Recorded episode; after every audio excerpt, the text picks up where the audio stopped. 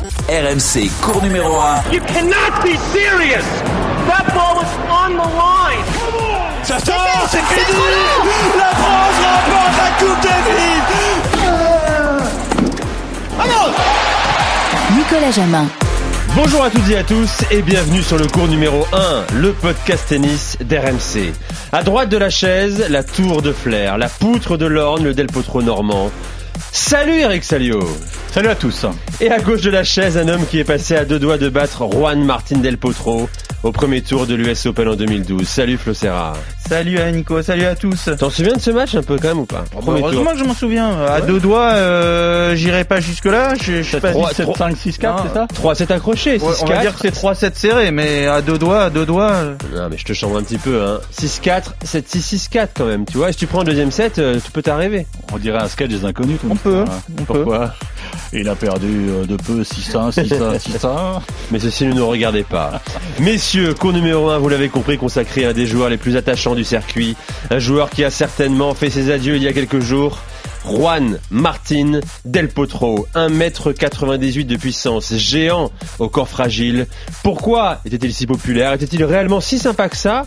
Pourquoi était-il si fort également? Aurait-il pu renverser? Le Big Four si son corps l'avait laissé tranquille Autant de questions auxquelles on va répondre ensemble, messieurs. Cours numéro 1 spécial Juan Martin, c'est parti. Sur le terrain, son jeu est assez impressionnant également parce que un cogneur comme ça, euh, on n'en rencontre pas non plus tout le temps. Donc... Ladies and gentlemen, the 2009 United States Open champion Juan Martín del Potro. Triple punto de partido. Luisito otra vez, Juan. Sí, señor. De 0-2 a 3-2 Argentina. Sigue soñando con la saladera, Martín. Una misión casi imposible después de haber perdido los dos primeros sets, sobre todo el segundo set por 6 a 2.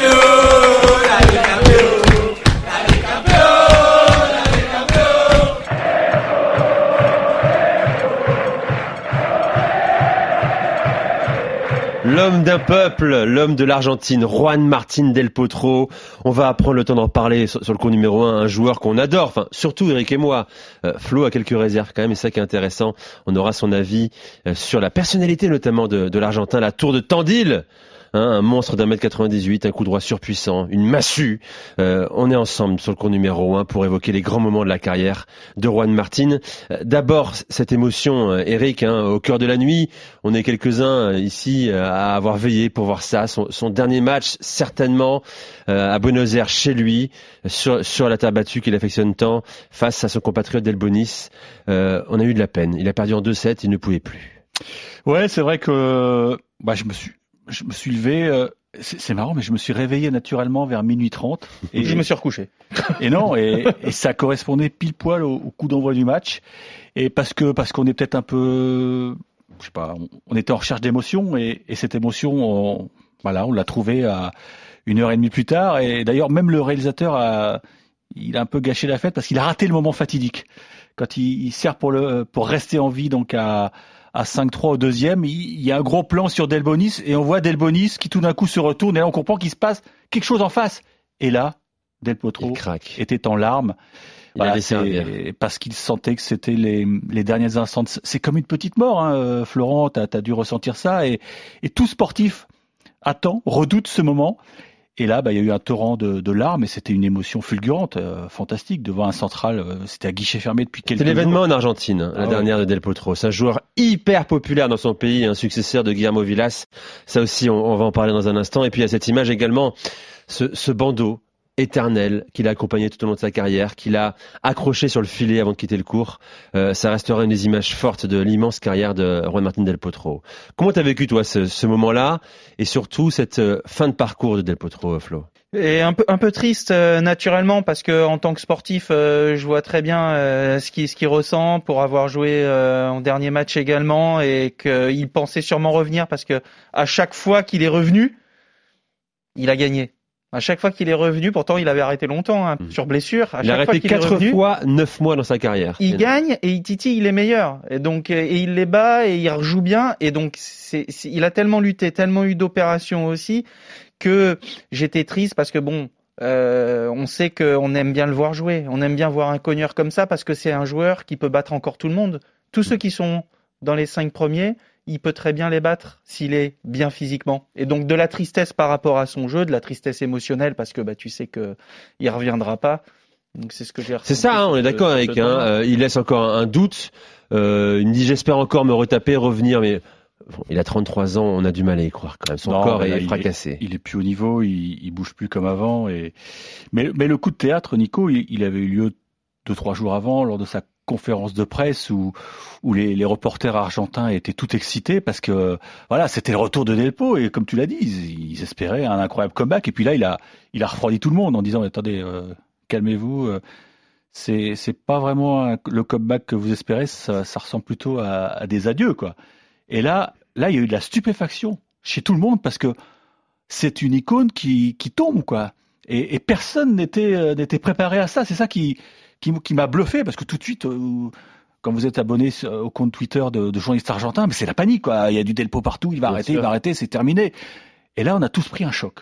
Vraiment, moi, c'est c'est ce, je crois que c'était le vendredi ou le samedi, que, ouais, le samedi, on s'est dit, oh là là, ça y est, on va plus le revoir. Donc, on a mis deux, trois jours à se préparer à, à ce moment qui était dur. Et alors, tu fais allusion au bandeau, et ça m'a rappelé une scène fantastique de David Ferrer à Madrid, qui avait abandonné son bandeau euh, à l'intersection du, du carré de service, Mm. tu sais. Il l'avait déposé, c'était aussi sa marque de C'est fabrique. vrai. Et je pense que Del Potro a pas voulu faire la même chose. Il a voulu innover et il l'a déposé sur le filet. Ça donne des photos magnifiques, vraiment. Écoutez justement, Juan Martin Del Potro, après sa défaite face à- au pauvre Del Boni, c'était dur pour lui ce match également. Oui.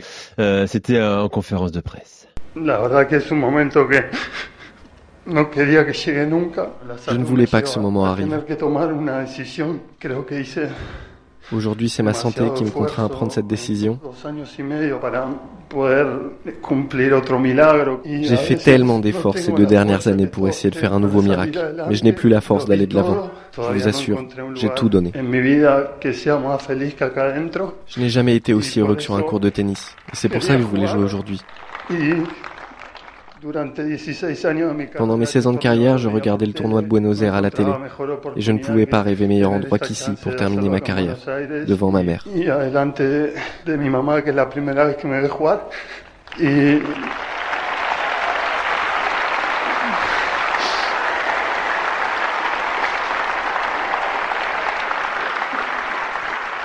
Comme c'est émouvant, c'est cette voix étranglée de Juan Martin Del Potro, un homme qui, qui veut mais qui ne peut plus, tout simplement.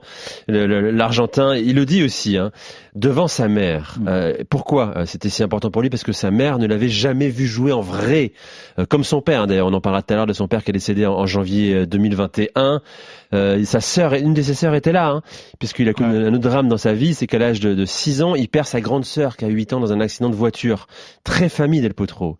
Et, et c'était un moment très fort en émotion pour lui, Eric. hein, Ouais, alors, ce, qu- ce qu'il dit pas, parce qu'on a coupé avant, et, et c'est là qu'on qu'on mesure toutes les douleurs par lesquelles il a dû passer, c'est que, en fait, il, aspire qu'à une seule chose maintenant, c'est avoir des nuits paisibles, de pas être réveillé par les douleurs, parce qu'il a le genou, le pauvre, en, compote, quoi. C'est euh, les problèmes sont venus de, cette fameuse blessure à, à Shanghai en, en 2018. Il s'est retombé lourdement. On s'est dit mais qu'est-ce qui lui arrive?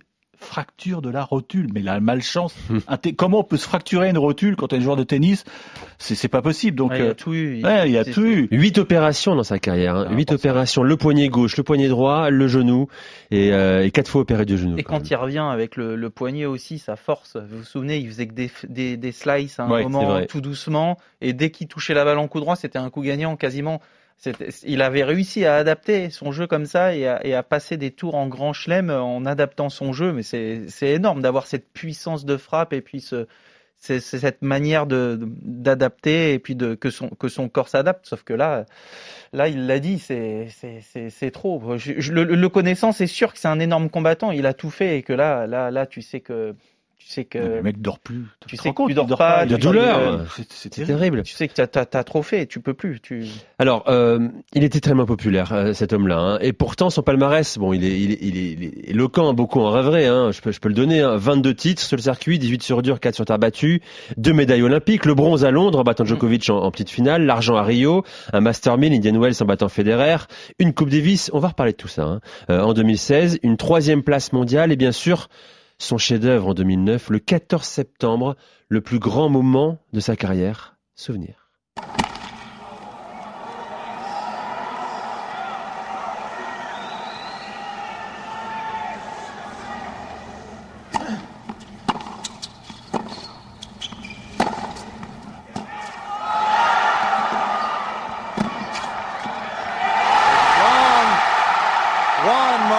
Del Potro the 2009 U.S. Open champion, one of the big upsets in U.S. Open history. Ladies and gentlemen, the 2009 United States Open champion Juan Martin Del Potro. La performance de sa carrière, la perf de sa carrière face à Roger Federer en finale de l'US Open en 2009. Le score 3-6, 7-6, 4-6, 7-6, 6-2. Il n'avait que 20 ans à l'époque hein, pour battre Federer, qui, qui restait sur 5 victoires hein, consécutives à l'US Open. Euh, il le prive de, de, de, de, ça, de cette série folle. Personne d'autre hein, que Rafael Nadal n'avait battu Roger Federer en finale du tournoi du Grand Chelem à cette époque-là. Et il succède à Guillermo Villas, dernier vainqueur argentin à avoir remporté l'US Open. Eric, j'allais dire, tu étais sur place, non Malheureusement, tu l'as loupé ce match, tu étais à l'US Open, ouais, mais t'es parti trop tôt. Euh, alors à l'époque, je crois que j'étais freelance, donc je bloquais mes, mes billets d'avion et j'avais bloqué mon, mon retour le, le lundi après-midi, bien sûr. Et évidemment, il avait plu toute la semaine, la, la finale avait été décalée au lundi. Et donc, euh, bah, j'avais suivi, euh, enfin non, je l'avais pas suivi la finale. C'est en arrivant à Roissy, vous, vous arrivez à la douane, vous, quitte le mode avion et voilà. Vous mettez le, le téléphone et là, euh, j'étais avec mon confrère Fabrice Savin, il me dit Fabrice, Eric, tel potro a gagné. Je dis c'est pas possible. Et on était tombés des nues. Et là, on se dit, on tient un mec qui va qui va en gagner évidemment plus d'un. Il a euh, Bat Federer, qui était à l'époque injouable quasiment à l'US Open, qui était une surface ultra rapide. Il était sur 35 victoires consécutives Federer à l'US Open. Voilà, on se dit, on tient un futur crack. et, et puis non, finalement, non. Tu te souviens de ce match? Ouais, je me souviens bien, mais je me souviens aussi euh, de celui qui avait eu lieu un petit peu plus tôt à Roland, parce que justement, Exactement. tu parles du dur. Moi, je me souviens de celui de Roland où il perd en 5-7 et Nadal avait été sorti aussi par euh, Robin euh, Soderling, Soderling. cette année-là. J'avais envie de dire celui qui gagnait euh, entre Federer et, et Del Potro, il y avait des chances qu'il gagne aussi sur terre à Roland. Bon, ça a été l'année de, de Roger, mais je me souviens de ce 5-7 là. Et puis bien sûr après cette petite revanche. En gros, il perd la demi à l'arrache, mais il perd aussi le, le, il gagne justement à l'US. Et 2008 l'avait très très bien lancé déjà sur une saison où il gagne trois tournois d'affilée, plus un 500, donc quatre tournois d'affilée. Et c'est là où il arrive, il fait vraiment deux saisons pleines. Et là, on s'est dit euh, 2008-2009 avec l'apothéose de de, de l'US que ça allait être. euh, Mais tu, tu te rappelles qu'à l'US Open en demi-finale, quand même, il joue Rafael Nadal, il lui met 6-2, Il a- 6-2, il n'arrivait pas à 6-2 jouer. à Rafa Nadal. Il n'arrivait Ouais, pas à le euh, jouer Son Non. gars l'avait fait aussi à Melbourne. Hein. C'est pas. c'est- non, mais c'est vrai. Oui, t'as raison, alors tout de suite. Na- Nadal, non, Mais- mais, Nadal, quand, quand il est dominé, euh, il peut prendre cher. hein, on l'a vu, euh, Mm. ça arrive souvent. Ouais. Ça arrive. Mais il- Del, Proto, Del Potro en coup droit là, ça a été euh, monumental ce match contre contre Rafa. Il ratait rien et, et Rafa essayait de trouver de la longueur, mais il jouait tellement court dans les carrés qu'il avait beau essayer de mettre de l'intensité, il était pris de vitesse sur ce dur euh, assez rapide justement. Ah, mais il était effrayant à l'époque. Il Ah, était il- effrayant. Enfin, c'est positif comme terme, bien sûr, mais même même Federer, c'était c'était plein auprès de l'arbitre. Il, il avait été très nerveux lors de cette finale euh, parce qu'il supportait pas d'être pris en, en puissance comme ça. C'était quelque chose auquel il n'était pas habitué et ça avait été un, un choc pour lui. Et là, on s'était dit, ouais, c'est ce que je, je reviens là-dessus, mais voilà, il va se mêler à la, à la, Exactement. à la bagarre finale et, et finalement, donc, il, son palmarès est, ouais, il est top, rien à dire, mais Il n'est pas à la hauteur de ce qu'on aurait imaginé Évidemment, à ce moment-là en 2009, après à sa victoire face à Federer. On se dit qu'il va être le cinquième du Big Four. Hein. Il va se faire une place au milieu de Murray, Djokovic, Fe- Federer, Nadal. Et malheureusement, non. Et d'ailleurs, novembre 2009, un mois et demi après le plus beau jour de sa vie, tu le disais, il abandonne à Shanghai à cause de douleurs au poignet. Première blessure d'une longue série de huit opérations. Le- je, je rappelle quand même, c'est important, le poignet droit en 2010. Trois opérations au poignet gauche entre 2014 et 2015. Quatre au genou droit de 2019 à 2021.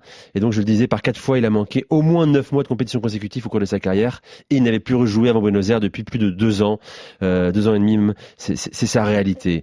L'autre grand moment de sa carrière, messieurs, c'est la finale de Coupe Davis contre la Croatie en 2016. Extraordinaire. Les Argentins sont menés 2-1. Del Potro doit permettre à l'Argentine d'égaliser à deux partout. Balle de match, écoutez, contre Marin Cilic dans le cinquième set. Luisito otra vez, Juan.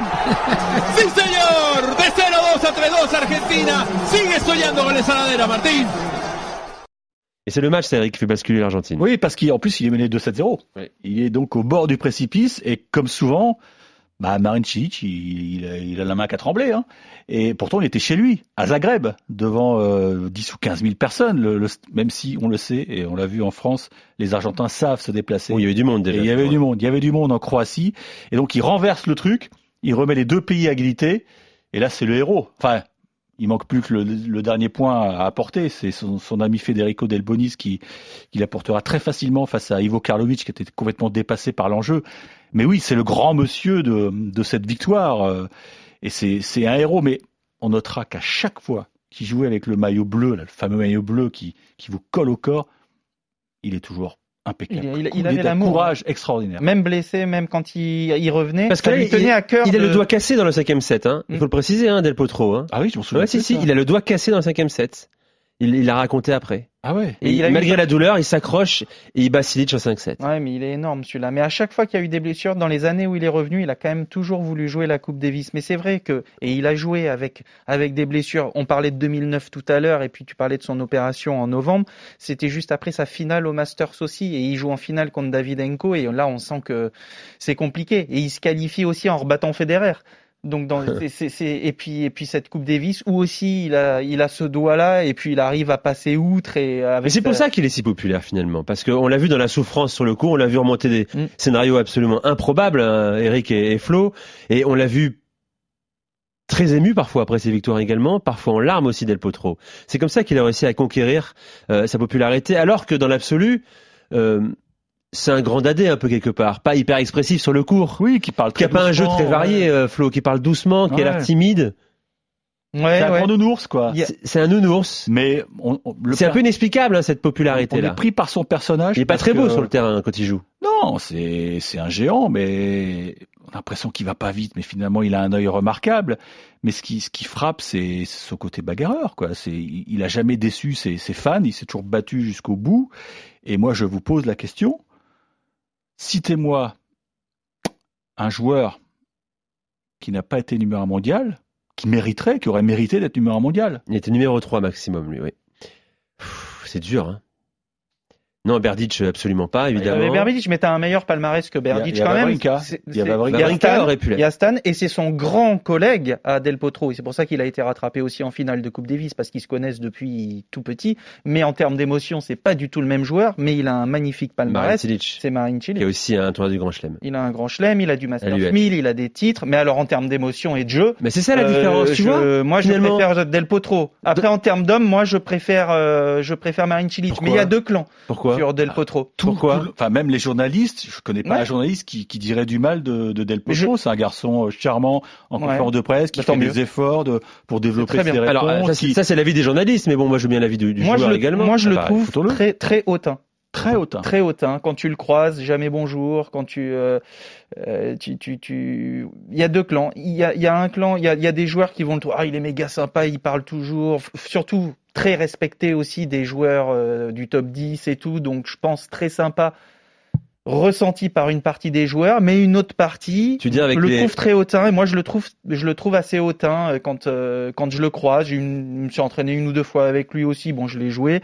Je pareil, pas un mot ni rien. Après, on dit pas d'être sympa avec tout le monde. C'est hein. pas plutôt ça timide. Tu, tu, es au vestiaire, tu lui tiens la porte, euh, même pas un merci, euh, voilà. Mais c'est des petits détails. C'est pas hein. la timidité, il a raison Flo quand même. C'est pas grave, hein.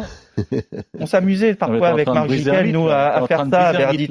Et on, on, on, leur ouvrait la porte à Berditch notamment aussi. Euh, Alors, et, puis on leur tenait quand ils rentraient au vestiaire, ils te regardent, même pas un merci, on leur disait hello, thank you. Alors maintenant, ouais, et respecter que le top 10 peut-être. Non mais je sais pas. Moi c'est c'est ce que j'ai ressenti. Je vous dis pas que c'est un idiot. Ou... Non, non, non, c'est le type. J'ai le souvenir d'accrochage sur le cours entre Delpo et, et Lucas Pouille à Wimbledon, entre Del Potro et Murray aussi sur le circuit. Donc effectivement, c'est peut-être pas un garçon si facile. Et euh, bon, bah peut-être que peut-être on s'est tous trompés, qui nous a. non, non tout est plus complexe. Hein, c'est pas blanc ou noir, c'est pas gentil méchant. C'est c'est certainement beaucoup plus complexe. Euh, revenons à sa carrière et à un autre grand moment de sa de sa de sa carrière, ce sont les Jeux Olympiques de Londres en 2012. Le 3 août, en demi-finale, sur le gazon de Wimbledon, il joue Roger Federer. Et là, il va il va s'incliner à l'issue d'un match incroyable, un des plus grands matchs de l'ère moderne sûrement, tout simplement le plus long de l'histoire des matchs de l'ère moderne en 2-7 gagnants. Il s'incline 3-6, 7-6, 19-17, souvenir.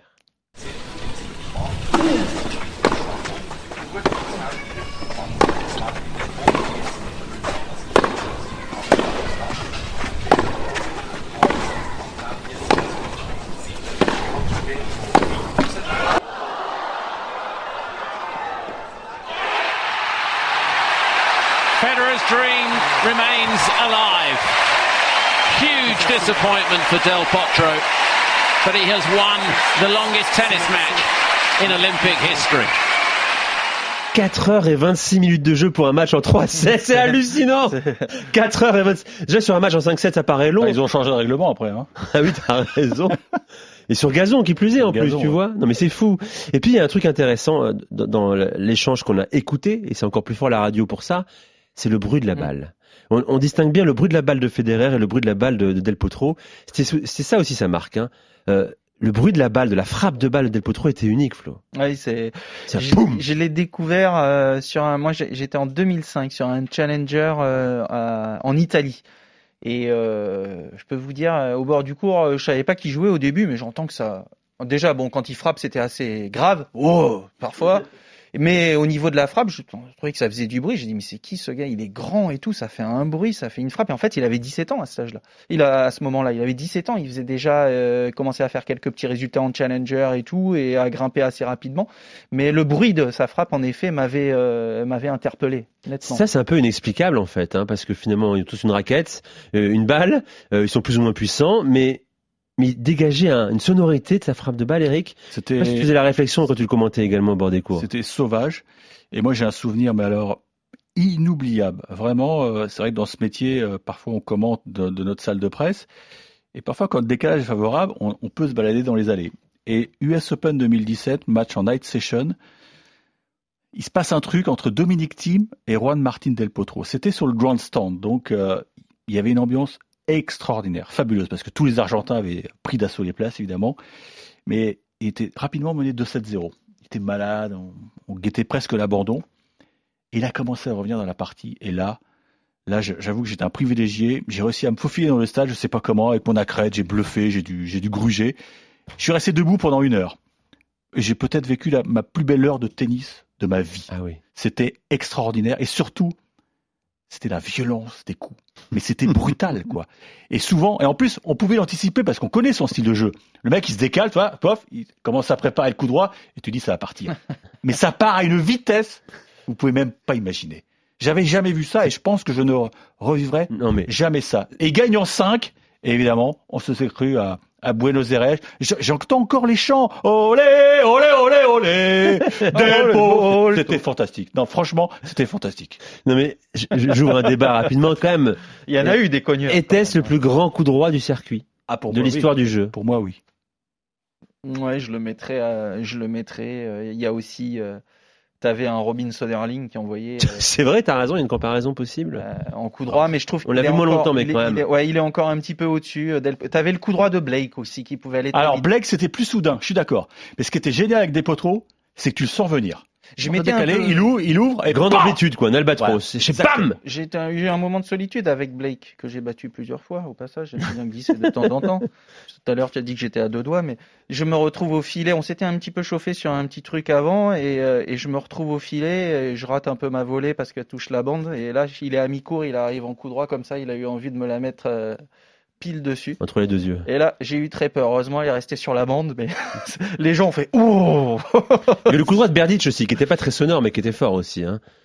Non? J'ai jamais été fan. T'as jamais été fan?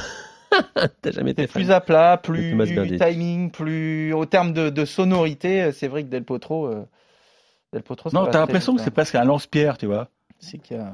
Tu vois, il prépare, il prépare et bon, il y a un côté euh, une fronde. Ouais, exactement. Ouais. Je prépare, je tire, je tire, je tire et paf, je décoche. Et alors ça, quand tu es en face, parfois Dominique ah oui, image fantastique. Vous pouvez le revoir sur euh, sur internet. Demi-finale de Wimbledon, parce qu'à Wimbledon, il n'a pas eu que des, des, bons souvenirs. Donc, on a parlé de sa, sa demi-finale perdue, mais le lendemain ou le surlendemain, il gagne le bronze quand même. Hein. Fantastique. le mec, il est cramé, il va chercher le bronze contre Djoko. Mais 2018, il perd un match énorme contre Nadal et il y a un point où il lâche un coup droit, mais ça va à 2000 à l'heure, ça atterrit pleine lucarne, et là, si vous observez bien Nadal, Nadal, il voit le truc partir, il voit l'impact, et là il fait un martien. Il se met la main. Il dit c'est pas possible, c'est pas possible ce que je viens L'enclume. C'est pas possible. L'enclume. Il regarde son clan et, il se marre. Il dit c'est pas humain, c'est pas humain ce que je viens de prendre. Voilà, c'était Delpo, c'était sa signature et, et ça va nous manquer. J'en ai un autre dans le top 5 peut-être celui de Fernando euh, ah, Gonzalez. oui, je te rejoins. C'était bien, ouais. C'était bien. J'aimais bien, ouais. Dès que ça touchait le coup droit, quand il fait euh, finale en Australie, c'était. Ah, c'était fabuleux. ouais, fabuleux. Alors effectivement, il a gagné qu'un tournoi du Grand Chelem, qu'un Master 1000, euh, qu'une Coupe Davis. Euh, c'est déjà un palmarès qui, qui fait rougir beaucoup de joueurs sur le circuit. Mais euh, il a aussi une, une, une performance dans sa carrière énorme euh, dans ses confrontations avec les numéros 1 mondiaux, Eric. Ouais, c'est une stat incroyable. C'est le, c'est numéro un.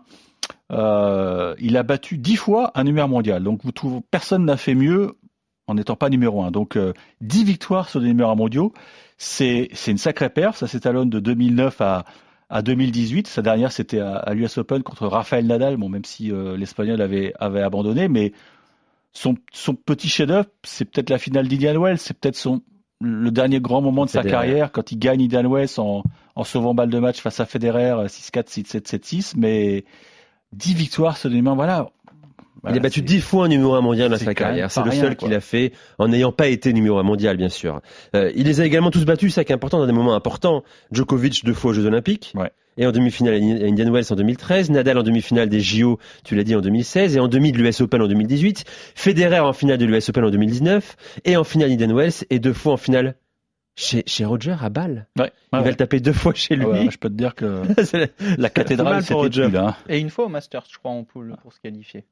Battre Roger Aussi. chez lui, c'est Ouais. c'est un crime. Une fois, C'est un crime. mais alors deux fois, t'imagines Ah bah, C'est insolent. lui, C'est c'est- c'est- il a plus jamais été invité derrière. C'est un hein, manque de respect. Il lui dit non, écoute, Juan Martin, t'es gentil, mais tu vas aller faire euh, un autre tournoi. euh, Tu Balance c'est- la même c'est chez semaine. moi. Euh, il aurait dû être le cinquième du Big Four, Bah oui, selon bien vous, sûr. sans ses blessures. Bien sûr. Il aurait dû être à quoi? 7, 8, 10 Grand Chelem On peut pas dire. C'est dur à dire. Après, les blessures font partie du jeu aussi, messieurs. Ouais, Euh, ouais, mais enfin lui, il a, il a pas eu de chance. il a eu un paquet quand même. Il a, il a manqué trop de tournois, c'est pas possible. Quelles, quelles étaient ses limites alors aussi, au-delà de ses blessures, Flo, finalement?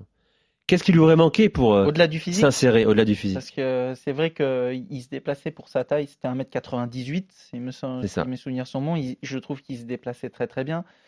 Euh, mais au filet, pour conclure, c'était pas où il était le plus à l'aise quand il venait conclure au filet, ça. mais parfois eh ben, il n'y avait pas de volet quand il frappait en fait. il n'en avait pas besoin. Euh, ça, ça limite. euh, Gros service aussi, quand même, faut dire. gros hein. service, gros coup droit. Sa, sa limite, c'était un peu côté revers en fait. Et encore, il a su. Il a su glisser Développer quand il un revient, slice. développer un slice. Peut-être que s'il avait varié les deux aussi à ce moment-là, plus ça lui, aurait apporté une petite arme supplémentaire. Euh, non, ça, ça, pour moi, elle reste vraiment physique sa limite.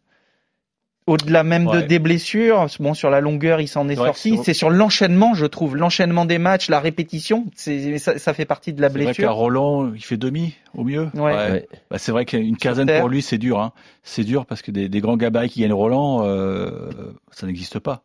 C'est quasiment Non, impossible raison, de gagner. Roland quand, quand tu dépasses 1m95. Donc, euh, ça aurait été un exploit Très colossal. bien comme remarque ça, hein. ça n'est jamais arrivé. Je crois. Hein. Plus d'un 95 à Roland? Non, Jamais. Impossible. Jamais. Donc c'était c'était un défi immense pour lui. Même mais même sur herbe, il se débrouillait bien quoi. Ouais. Alors il a peut-être été favorisé par le fait que l'herbe a été ralentie à une époque, mais il avait un timing incroyable. Mais c'est à l'US qu'il était le plus fort, le plus dangereux quoi, parce que c'était tellement rapide que quand il lâchait les, les chevaux, pff, personne pouvait suivre quoi. Alors, on l'a dit, il n'a pas été épargné par les blessures, euh, évidemment, et, comme si ça ne suffisait pas, il a découvert, après le décès de son père, Daniel euh, Del Potro, opéré du cœur en décembre 2020, qui décède en janvier 2021. Et il découvre qu'il est surendetté, euh, Juan Martin Del Potro. Pourquoi? Parce que son père, qui gérait sa fortune hein, tout au long de sa carrière, hein, euh, aurait dilapidé une grande partie de ses prize money, plus d'autres contrats. Environ 90% de ses 30 millions de dollars de gains investi dans des, dépla- dans des- dans des placements hasardeux. Il a notamment acheté des hectares de terrain pour planter du soja en Argentine. Il n'y connaissait absolument rien. Il s'est fait avoir dans tous les sens. C'était un fiasco total. Et donc, il a, il a ruiné, il a, il a, il a fait partir en fumée 30 millions de dollars de la fortune d'El Potro. Il lui reste hein, que, entre parenthèses, 3 millions, mais ça aussi c'est un gâchis immense. Ce garçon, c'est un film, hein, c'est une série Ah ouais. Netflix. Hein. T'as raison. Ce qui est arrivé depuis qu'il est gamin, la perte de sa sœur, ses blessures, Ouais. sa façon de se construire tout seul, ses grandes victoires, ses remontadas, euh, les opérations, la fin de sa carrière.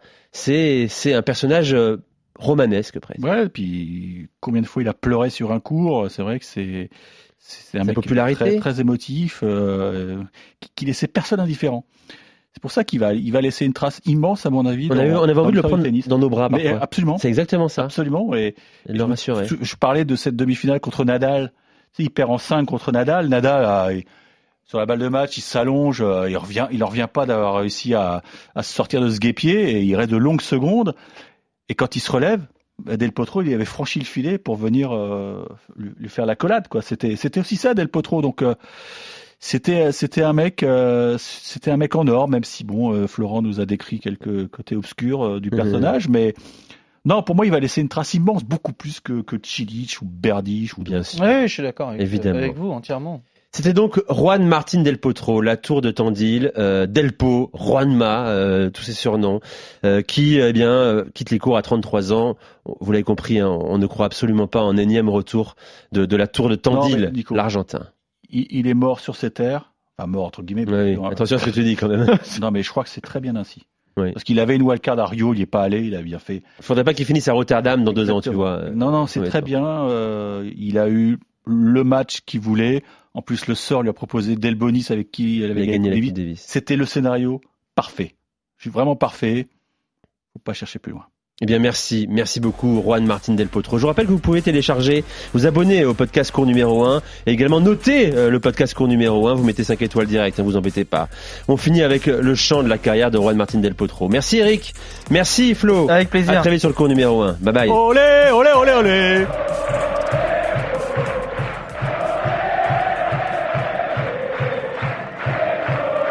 RMC, cours numéro 1.